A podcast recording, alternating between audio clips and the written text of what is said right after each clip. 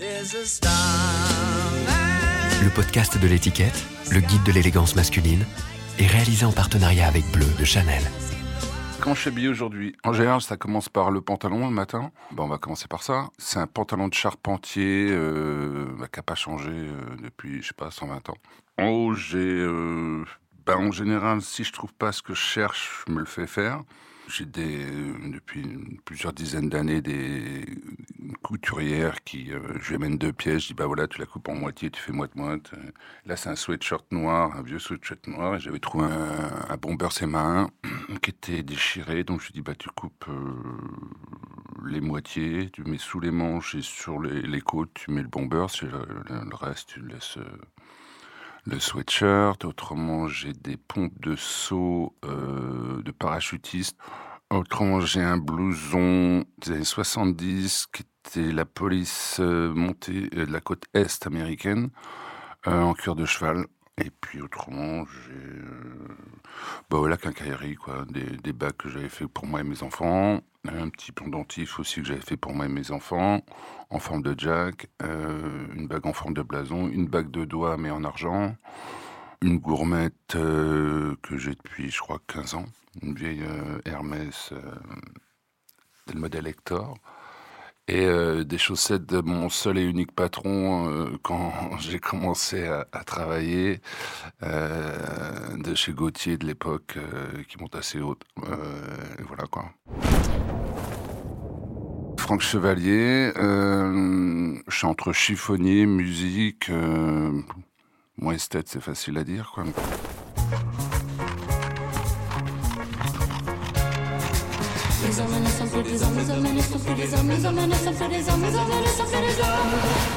Habitude, le podcast du magazine L'étiquette. Classique, bon, c'était années 60, euh, petit tailleur, euh, en tweed, euh, pour ma mère. euh, bon, c'est à l'époque où c'était le, le cinéma, euh, que ce soit des Brigitte Bardot ou des Catherine Deneuve, influençait un peu les, les tendances. Il s'offrait ce qu'il pouvait, il fallait que ça dure. Et puis bah, mon père, c'était, il était dessinateur industriel, il dessinait des, toboggans, des chariots. euh, et lui, bah, c'était cravate, euh, chemise, euh, pantalon de costard, et puis il allait au taf en, vélo, quoi. Ma mère, c'est toujours d'ailleurs la reine du lèche-vitrine. Elle ose pas rentrer dans des boutiques chères. Elle regarde, elle achète quasiment jamais. Mais par contre, évidemment, euh, entre aller à l'école ou aller à un, un déjeuner de famille ou une, une célébration de famille, c'était là on sortait l'artillerie lourde avec les moyens du bord. D'où les mocassins de taille en dessous, euh, les chemises qui grattent, euh, les pulls en Shetland euh, qui me paralysent, les pantalons en laine pas doublés, mais parce que ça faisait chic et donc il fallait que je m'accoute de la sorte, sans contrepartie critique. Comme tous les enfants, hein, en général de 0 à 12, euh, c'est l'influence des parents qui prédomine. Et puis après, donc on attaque préteen et teenager, c'est l'influence des, des amis, on va avoir un sentiment d'appartenance euh, sociale, et on essaie de couper le cordon ombilical, quoi, pour euh, faire pousser ses ailes.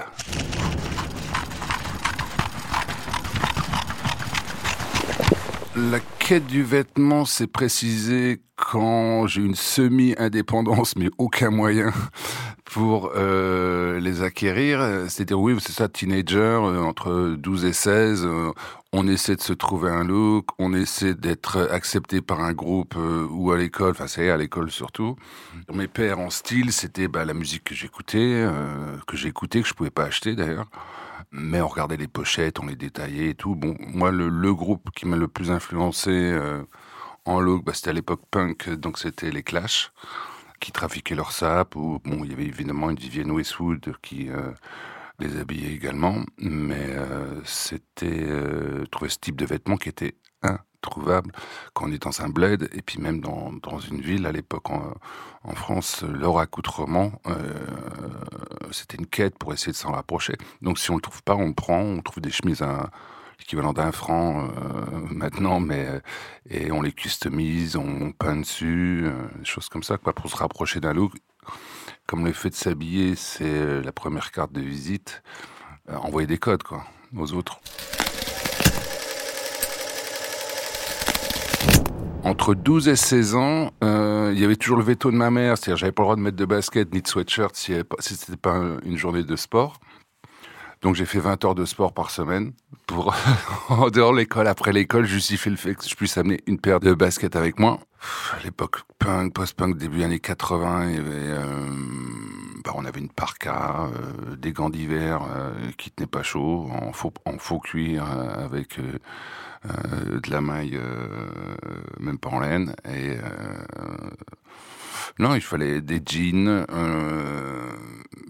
c'était que des vêtements de supermarché. C'est-à-dire quand une fois par mois mes parents touchaient le chèque, on faisait euh, une sortie euh, dans la grande ville qui était à 20 bornes, le plein de bouffe, et euh, quand c'était la rentrée, il fallait acheter des baskets. Alors c'était des baskets toutes noires en caoutchouc avec des lacets jaunes, un pantalon, un pull, une chemise. Et la tenue était faite et on recyclait évidemment les trucs précédents. Et comme moi je grandissais assez vite, euh, bah, les pulls, ils m'arrivaient vite entre le coude et le poignet. Et euh, je me faisais chambrer par les profs. Ou euh, bah, les mots entre ils sont, durs aussi. Tu vois, on est, il y en a toujours un ou deux dans la cour qui a des parents ou qui ont plus de moyens et qui lui permet d'avoir telle chaussure. Oh putain, il a un cuir. Moi, j'ai attendu, je sais pas, je crois, l'âge de 16 ou 17 ans pour avoir mon premier cuir c'était un travail d'un an, quoi. évidemment, il fallait pas que je redouble et que je me tienne un peu bien pour avoir enfin mon premier blouson en cuir que je reporterai jamais. D'ailleurs, c'était années 80, c'était mon chauve-souris en imitation cuir, je sais pas, je dirais cuir d'éléphant, mais bon, très, très reliefé. Et euh, bah, j'étais tout fier d'avoir mon premier cuir. École primaire, collège, c'était dans un petit village, donc c'était euh, tous mes potes, euh, leurs parents étaient artisans, charpentiers, pompes funèbres, euh, éboueurs. Euh, et donc au niveau SAP, il n'y avait pas une grosse émulation parce que bon. Mais après quand je suis passé au lycée, là on est confronté à une autre catégorie socio d'enfants qui viennent de, de, milieux différents. Il y en a qu'on trouve stylés. puis à l'époque, euh, je trouve que c'était moins dilué les, sentiments d'appartenance, mais euh, maintenant c'est un peu euh, flavor of the week. Je m'habille comme ça pour avoir l'air de ça. À l'époque, c'était genre quand on avait un style, on pouvait en gros décrire, avoir une idée sans connaître la personne de peut-être type de musique qu'elle écoutait ou son milieu social. Dès qu'on arrive au lycée, il y a d'autres challenges. J'ai dit ah ouais lui il attire l'attention, il prend de l'espace. Euh, j'ai envie de le connaître, savoir où il a pêché ça, où est-ce qu'on peut trouver ses boots, son blouson. Euh, il doit coûter cher. Euh, tu sais où est-ce qu'on peut en trouver c'était, il y avait un, petit network à faire d'acceptance déjà sociale pour ou avoir le bon sens de l'humour ou ouvrir sa gueule, ou pour dire un truc intelligent ou un truc drôle pour appartenir à ces groupes et en fait connaître le filon vestimentaire euh, où est-ce qu'ils ont déniché certaines pièces quand on est teenager qui sont super importantes. On dit ah ouais si j'avais ça, ça, ça, bah, d'une je me sentirais bien, ça serait euh, la présentation que j'aurais envie de, présenter au reste du monde quoi.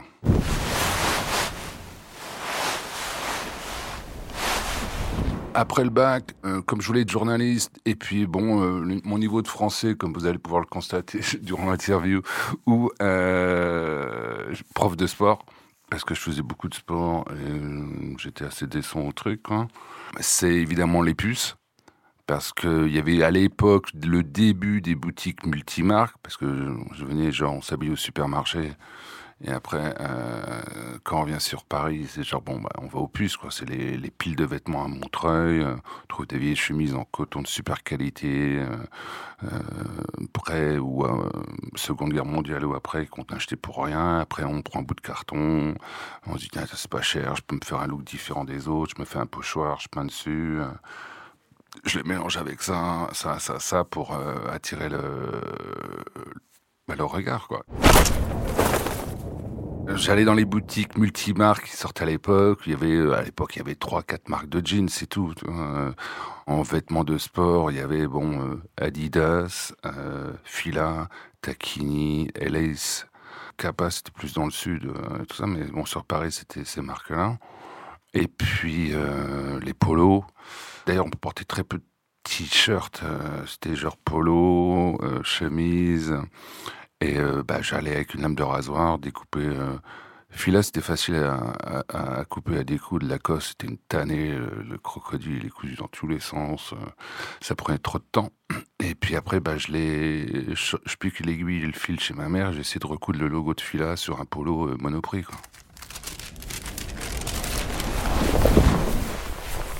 Au sortir de la fac, euh, comme c'était pas des journées de 8 heures, puis qu'en général, moi, c'était des journées d'une demi-heure parce que je me faisais virer, que je m'endormais en, en, amphi, j'avais pas mal de temps de libre. J'avais commencé à assister une attachée de presse euh, du théâtre d'avant-garde.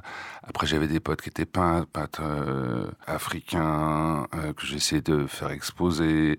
Un autre peintre qui était dans le mouvement de figuration critique à l'époque, comme il y avait les musulmans fumants, les frères Ripollin, toute cette mouvance sur Paris. Donc, je, je me faisais les galeries, tous les vernissages, ce qui était très pratique en étudiant et qu'on a 10 francs, enfin l'équivalent de ce que serait maintenant, je sais pas, 5 euros pour manger, c'était restaurant universitaire, 2-3 vernissages par jour. Essayer de faire exposer euh, les potes, ça marchait pas dans les galeries, donc en général ils finissaient euh, dans des bars ou des clubs où on sortait pour exposer, on n'a jamais rien vendu évidemment. Par la suite, euh, on me dit ah tu devrais faire les castings chez Gauthier et tout, il fait des castings sauvages et tout. Donc je fais un casting sauvage, je suis pris pour le défilé, je reviens une semaine après le défilé pour récupérer les hectares pour euh, des photos du show. Et puis bah, l'attaché de presse, Fred Lorca, me dit euh, Je la vois avec une pile d'invitations. Un petit, tu veux pas me donner un coup de main Il y a le défilé dans 15 jours et tout. Donc je lui donne un coup de main. Tu peux pas revenir demain. Et puis en fait, je suis resté 4 ans chez Gauthier à la presse. Quoi. Et pendant ces 4 ans, sortant tous les soirs, les six premiers mois, j'avais toujours pas d'appartement à Paris. J'avais trois, quatre jeux de clés en fonction d'où je sortais le soir et où je pouvais rentrer à pied. Quand il n'y avait plus le métro, euh, bah, j'avais quatre jeux de clés euh, d'amis. Et puis un jour, mon père en a eu marre. Il me dit Attends, ça fait six mois que tu bosses, t'as toujours pas d'appartement. Il arrivait un matin, le midi, il m'appelle, j'étais chez Gauthier, il dit C'est bon, je t'ai trouvé un studio, euh, rue de Bretagne, boum. Et il m'a logé, quoi. Moi, j'avais un, style, ils avaient du mal à, classer. C'est-à-dire, quand j'étais chez Jean-Paul, j'avais évidemment accès à ses vêtements, mais je chignais toujours d'autres vêtements. Et pour moi, le plus gros compliment, c'était quand je sortais, on me disait Ah, mais c'est Jean-Paul, ce que tu portes? Je dis Non, Montreuil. Un équivalent de genre 10 euros. Et puis inversement, on me dit Ah, euh, c'est vintage? Je dis Non, c'était Jean-Paul. C'était essayer un peu de mixer euh, sur une silhouette. Euh, bah, des vêtements qui étaient très chers et d'autres qui n'étaient pas chers du tout, de trouver un mariage un petit peu original euh, de ça. Le, total look, ça n'a jamais été euh, euh, mon look, pour moi, c'est un truc faible, quoi. S'habiller euh, tout en designer, de, la tête aux pieds. Moi, c'était genre, évidemment, à New York, années 80-90, quand on se promenait, je voyais des looks incroyables. Quand je suis allé en Jamaïque, je voyais les mecs qui s'habillaient avec que dalle, mais ils avaient tous un style. Il n'y avait pas deux mecs qui portaient le chapeau de la même façon, comment ils, servaient de leur ceinture, le mélange de couleurs et tout ça. Les mecs avaient du style, euh, avec trois fois rien, quoi. Comme je sortais beaucoup le soir, je voyais ce gars qui essayait de rentrer dans certains clubs et puis bon, souvent il y avait euh, des embrouilles et autres, puis je l'avais déjà remarqué. Et puis euh, après, j'ai ouvert un club pendant que j'étais chez Gauthier qui s'appelait les Zoupsi ou Bobino. J'avais en gros 2500 personnes euh, de toutes les tribus parisiennes qui se réunissaient. Euh, c'était une belle messe. Euh, c'était au bon moment, au bon endroit. Il y avait un très beau mélange. Enfin, il y avait des petits clubs. C'était l'émergence du hip-hop aussi à l'époque. Début du breakdance, début vraiment du mixing, du DJing et tout ça. On était très à, l'écoute de tout ce qui venait surtout des États-Unis en musique, du style vestimentaire également, mais euh, il y avait très peu de boutiques qui portaient ce genre de vêtements euh, sur Paris. Et euh, Didier est venu me voir, il me dit ouais, je commence ce groupe NTM, je connaissais Solo d'Assassin à l'époque aussi avec Gigi Lepage. Il dit j'aimerais bien que tu nous manages et tout, on a ce groupe et tout. Donc, bah, du fait du network quand même que j'avais entre le milieu de la mode, milieu de la nuit, ben, j'ai fait tout mon possible parce que franchement, quand j'ai écouté une thème, je dis ouais, c'est nécessaire, faut que ce, ce, type de musique et surtout les textes euh, soient répandus. Parce qu'on sortait du, en France, c'était le marché Taxi Girl, Trust, Téléphone, Berrier Noir et tout, c'était un peu l'ambiance. Et là, bah, c'était le nouveau mouvement qui, qui était en train d'éclore, euh, notamment à New York. Une représentation française et euh, donc j'ai quitté Gauthier pour euh, être le premier manager des NTM. J'ai dû bosser 6 ou 8 mois, je crois, euh, sur les NTM, pour faire euh, la première tournée, bah, les premiers concerts, aller voir toutes les maisons de disques, les tourneurs, leur donner deux trois cours de, de chant, enfin de gymnastique vocale pour qu'ils pètent pas leurs cordes vocales au bout d'un ou deux concerts. Et puis je les habillais évidemment, donc c'était un mélange entre ce que je ramenais de chez Gauthier plus des saples, bah, ce qu'on appellerait sportswear maintenant, mélanger les deux, de retrouver un look un peu euh, saisissant, on va dire. Sur NTM, il y avait le look, à l'époque ça se faisait pas, hein, mais déjà de trouver du kart, euh, c'était une prise de tête, euh, trouver les dernières kicks, les dernières baskets qui sortaient. Je, j'avais été mis en contact avec le relation publique de Nike à l'époque et je faisais des pieds et des mains pour les Jordan 5, pour les mettre dans le clip d'NTM d'ailleurs. Et on les avait reçus, c'était les 100, puis il y avait un gros trou au milieu euh, pour les passer les douanes. Mais bon, c'est celle qui portent dans le clip. Il y avait aussi les, les torsions Adidas qui n'ont on avait eu la série limitée toute rouge, toute noire, tout bleu ou bleu blanc rouge. Ils sorti, ils en ont sorti qu'un modèle, mais très peu de temps parce qu'elle était, faisait elle était trop lourde pour le basket, mais c'était des baskets montantes qui, qui s'ouvraient que d'un côté pour rentrer. Quoi. La, languette était euh, cousue euh, d'un côté et c'était les premières torsions, quoi, en fait. Donc c'était d'avoir des pièces que les autres n'avaient pas. Où j'avais également, avec mon pote il avait la licence Adidas japonaise qui s'appelait Torsion.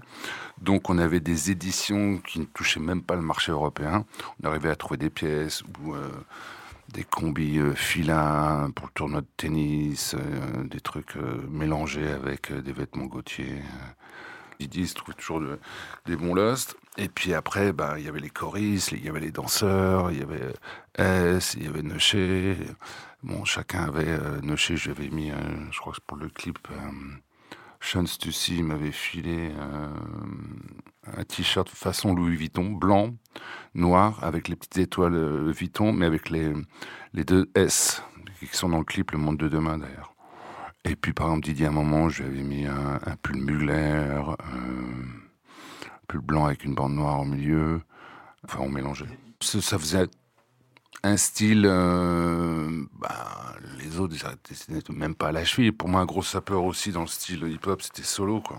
Il a testé le premier qui était vraiment allé à New York, euh, qui parlait super bien américain, euh, qui avait une bague de doigts, euh, qui des fois, comme Gigi était styliste,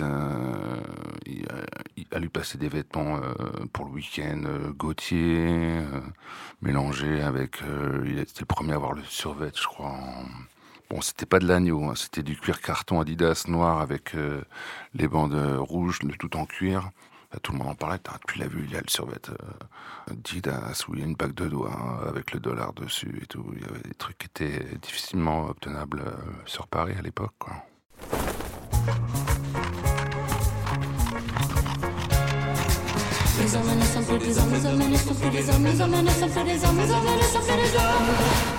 Habitude, le podcast du magazine L'étiquette qui parle d'habits. Après avoir quitté Gauthier, lancé les NTM, euh, je rencontre la future maman de mon premier fils. Euh, et puis, euh, à un moment, elle décide de partir dans un ashram en Inde qui n'était pas du tout mon délire.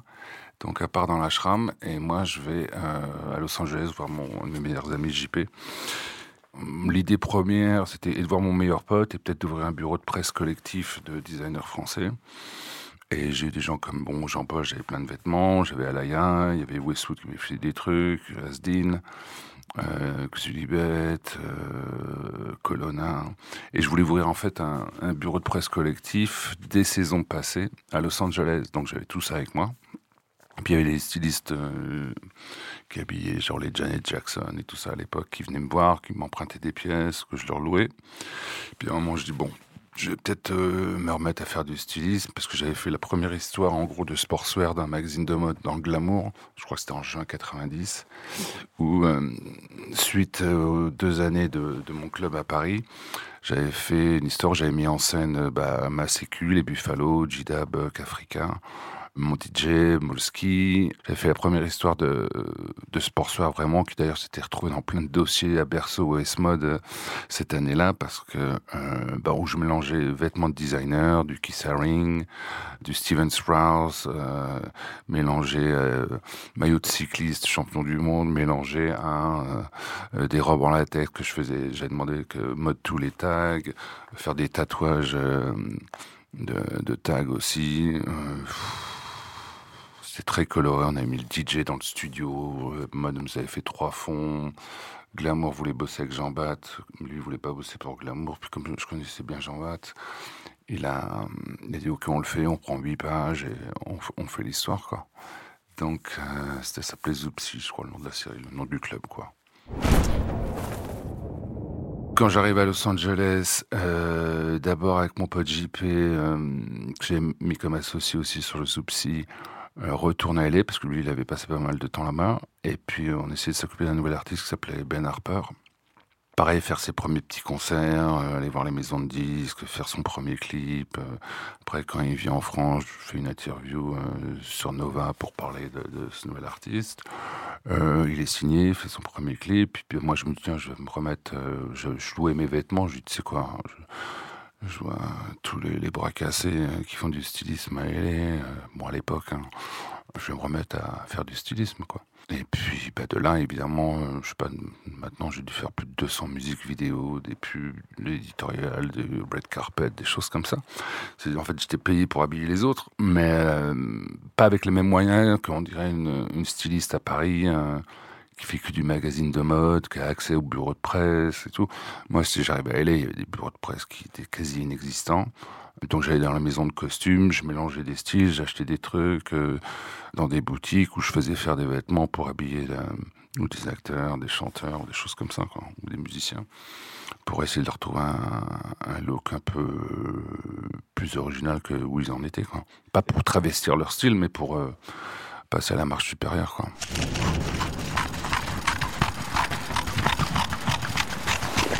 Le premier gros client que j'ai fait en arrivant à LA, je crois que c'était Diana Ross. C'était sa dernière ou son avant-dernière euh, vidéo. J'avais mis en robe corset euh, Gauthier. Je crois que j'avais fait un autre look sur elle, quoi. Mais c'était elle. Et moi, en fait, je fais un métier, je savais même pas que ça existait jusqu'à l'âge de 19 ans, quoi. Chiffonnier, enfin, styliste, je savais pas que c'était un... On y. Enfin, j'y pensais pas, envoyer les artistes habillés, bon, point barre, quoi. C'était... Ils ont du lust, ah, super. Ça, où de rencontrer, travailler avec un Stevie Wonder, ou de parler avec André 3000, qui est un vrai sapeur aussi.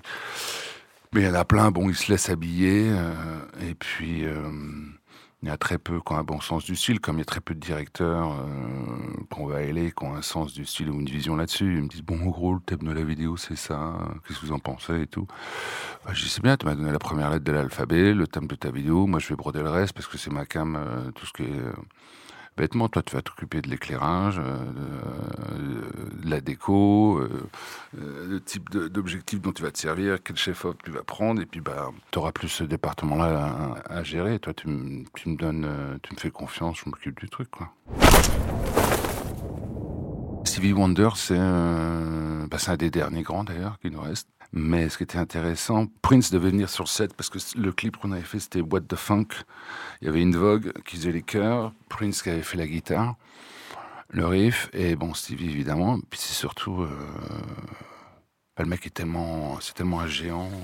Le mec a carrément créé des accords au piano quoi. Bon, il faisait son interview puis putain c'est le mec qui voit rien, qui a la meilleure vision sur le monde. Le- sa vision de l'humanité euh, était euh, vraiment fantastique. Parce que eux, ils sont bons, ils peuvent chanter devant 50 000 personnes. Moi, euh, je m'épuiserais dessus. Euh, par contre, pour euh, les habiller, je, je pense quand même que j'ai un peu d'expérience dans l'histoire. Et les tribus musicales et l'histoire du costume, bah, c'est la source pour, et en référence vestimentaire et musicale et, on va dire, morale, de retrouver des, des points auxquels ils peuvent s'accrocher, s'identifier pour faire passer euh, l'équilibre d'une tenue, par exemple.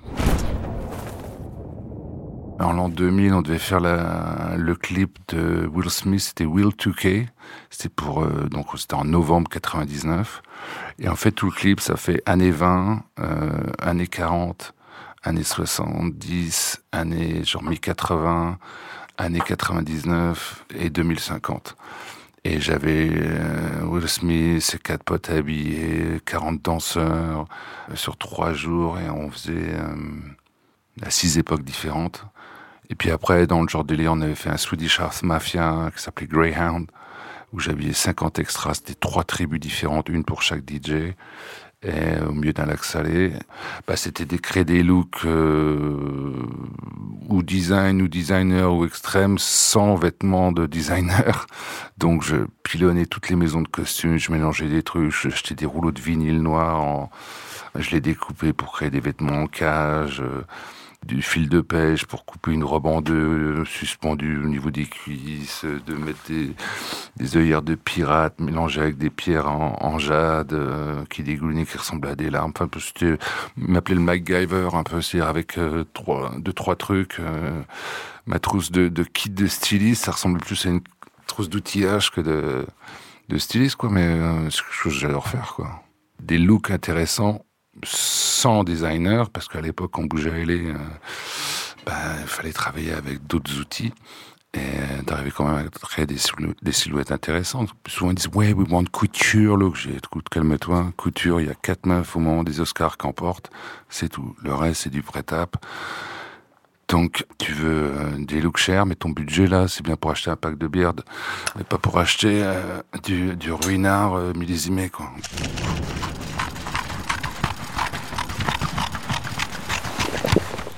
Mon look perso entre Paris, bouger à LA, évidemment tout ce qui était euh, workwear, military wear était euh, très accessible déjà au niveau du prix.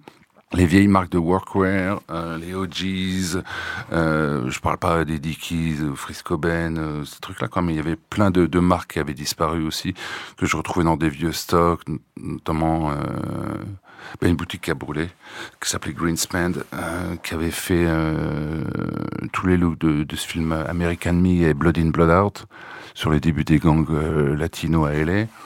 J'allais là-bas, je trouvais plein de, de, de dead stock, de vêtements de travail. Des vestes sahariennes, même euh, Levi's euh, bleu marine, bouton cuir avec le Levi's en doré qui, qui était encore euh, emballé des années 70, des choses, des belles pièces quoi. Venant d'un héritage de de de, d'avoir été confronté au milieu de la mode pendant cinq ans à Paris, euh, mi 80 début 90, après la culture hip-hop, après aller à LA, et voir la culture de gang. Euh, bon, on arrive avec un œil différent. C'est comme les chefs-op en général. Euh, quand ils viennent aux États-Unis, ben, du coup, ils voient vraiment le, la culture euh, sous un autre angle. Moi, quand j'ai vu un peu ces looks-là, les mecs, ce qu'ils faisaient sur euh, leur basket, leur lacet, comment faire pour que le pantalon ne traîne pas derrière, quand on a plus de 23 cm en bas. si le pantalon est long, euh, l'arrière va, va traîner. Quoi. La technique, euh, ça marche plutôt avec les baskets, notamment les Cortez ou les quais suisses euh, ou les Clyde de chez Puma. C'était, on ouvre une agrafeuse et euh, au niveau du talon, dans l'axe du talon derrière, au niveau de la semelle, on agrafe le, pantalon dans la semelle. Mais comme à l'époque, c'était enfin, ils étaient super longs, on pouvait s'asseoir, ça tirait pas sur la graffe, quoi parce que c'était long. Et puis bah, le soir, vous enlevez la graffe, ça remettait une le lendemain matin. Le coup, c'était euh, deux agrafes euh, par jour. Quoi.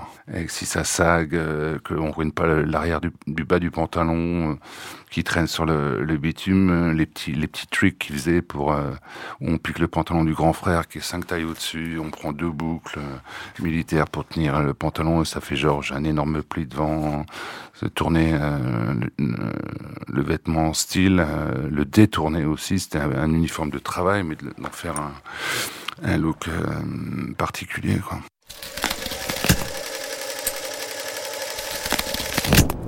Moi, mon style perso, bah, il n'y a pas beaucoup de gens, d'hommes notamment, qui s'autorisent à jouer en vêtements. En général, quand ils ont un style, euh, bah, ils gravitent vraiment de manière très proche autour de ce style-là, ils, s'écartent pas trop. Après, évidemment, il y a une, une, frange de la population qui est plus minime, mais qui est plus dans l'affichage, Puis il y en a qui veulent être discrets, d'autres qui veulent prendre de l'espace partout où ils vont. Genre j'arrive ou on boit sur le trottoir, euh, ça fait un peu Moïse, quoi. Les gens ils s'écartent.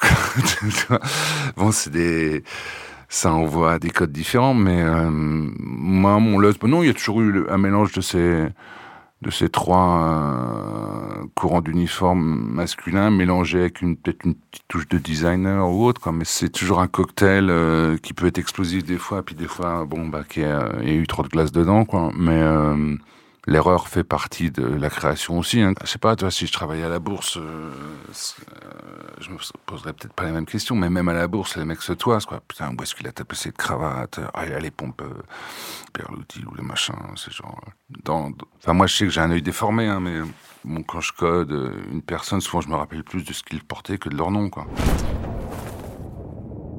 période costume tailoring, j'ai jamais pu trouver de costume euh, vraiment à ma taille.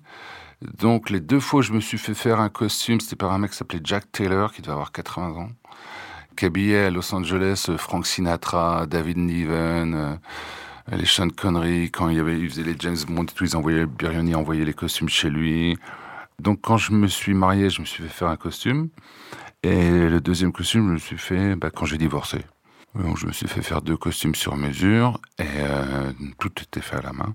Autrement pareil, bon, bah, détourner des costumes, mettre, un, gilet de costume par-dessus un perfecto, euh, d'essayer de jouer avec ça. Mais autrement, la, belle œuvre, la belle étoffe, euh, bah, se fait de plus en plus rare. Des fois, on peut retrouver des vieux stocks de vêtements de chasse ou de chasse à cour ou de vêtements de pêcheur. Je vois les, queues de mômes à l'entrée de friperie, ils vendent tout à 5 ou à 10 ou à 1 euro. Après, c'est ton œil, ton goût, comment toi tu veux t'exprimer sans exploser ton portefeuille aussi. Et là, ça laisse part à, au créatif, à l'imagination. Tiens, je vais mettre ça, le mélanger avec euh, ce bas-là que j'ai, euh, ça va faire un look mortel. Euh, de se trouver une, une silhouette qui nous détache un petit peu des autres pour faire un, un statement, quoi comme je dis encore, c'est pas une question euh, financière. Des fois, je dis, je te donne 30 euros, euh, fais-moi un look. Voilà, tu passes la journée euh, à Paris ou tu vas dans les, dans les fripes ou autre, et puis tu te trouves un look avec un mini budget, quoi. Et puis il y en a d'autres, bah, il leur faut 50 000 pour avoir la mortelle dans le 8e, et en fait, ils ressemblent à un pot de fleurs,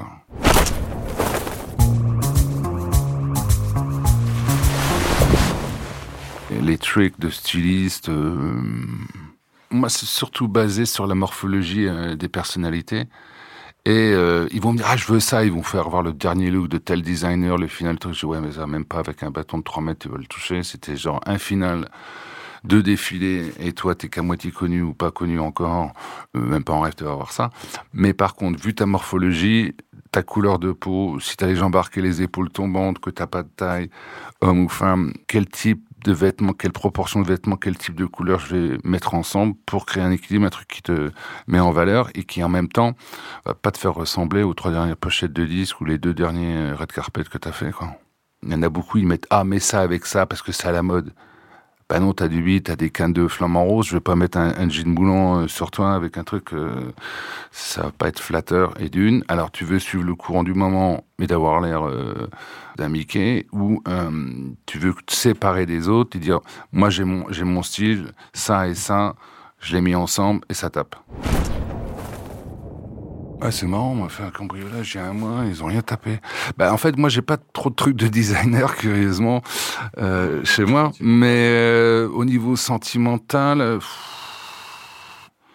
ouais, bon, c'est tout bête, ça serait... J'ai une One One C, une ligne que j'ai bien patinée depuis quelques temps. Moi, j'aime bien les, vêtements qui prennent de la bouteille ou du caractère, notamment bah, les cuirs, des choses comme ça. La bague j'ai fait pour moi et mes deux fistons. Euh, je me suis fait un code. C'est, bah on va dire bijou de famille, mais euh, j'avais dessiné et fait faire par un pote là qui me faisait des bagues. Mais pas plus que ça, quoi. Genre, euh, je chine assez pour essayer de, retourner ou de refaire faire. Je suis attaché à mes vêtements. Quand j'ai des nouveaux invités qui arrivent, je présente mes enfants, puis après je présente mes racks de sable, quoi. C'est un peu ça chez moi, mais. Ouais, c'est sûr que j'en ai accumulé. Hein. Genre à Los Angeles, j'ai peut-être l'équivalent, je sais pas, de 40, 50 racks de sable, quoi. Parce que toujours acheter, faire faire, euh, louer. Euh, quand je vois une belle pièce, je l'achète. et quand je dis une belle pièce, ça peut être un vêtement militaire, un vêtement de travail ou un vêtement de designer que le mec qui me l'a vendu, il sait pas que c'est du Hermès des années 30, il croit que c'est un sac de la poste. Donc, toujours être content de, de chiner, quoi. Mais euh, c'est sans fin, je m'en lasse pas,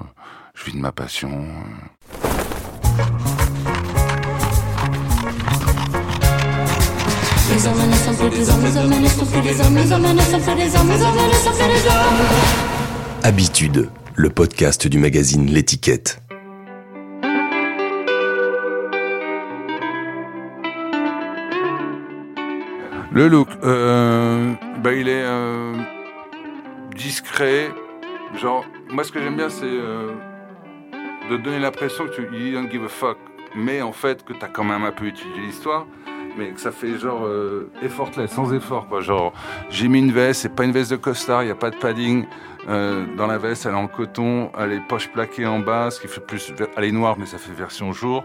Ça pourrait à la limite passer pour une veste euh, entre travail et euh, peux voyager aussi avec. Elle prend les plis, mais euh, ça pas, pas comme une veste en lin qui plie rien qu'à la regarder. les proportions du jean, je rajouterais un ou deux centimètres un petit peu autour de la cuisse. Et euh, tes boots, euh, euh, ce que j'en vois là, c'est comme des boots d'équitation, des bottines avec la boucle. Voilà, parfait. Ça, moi, enfin, moi au niveau des chaussures, j'aime bien, surtout des, chaussures, ce qu'on appelle de ville, donner l'impression que on aurait pu en hériter de nos pères, quoi. Et puis c'était un crewneck noir, discret. Bien. Non, non, c'est simple, efficace. Puis toi, tu te lèves le matin, tu dis, je mets ça, ça, ça ça fait genre ni j'ai essayé deux et je me suis planté, ni euh, bah, bah, je mets des trucs qui sont pas flatteurs pour mon corps. Et là, quand tu te situes dans les deux, tu dis, bah, tu sais quoi, là, je suis en cruise.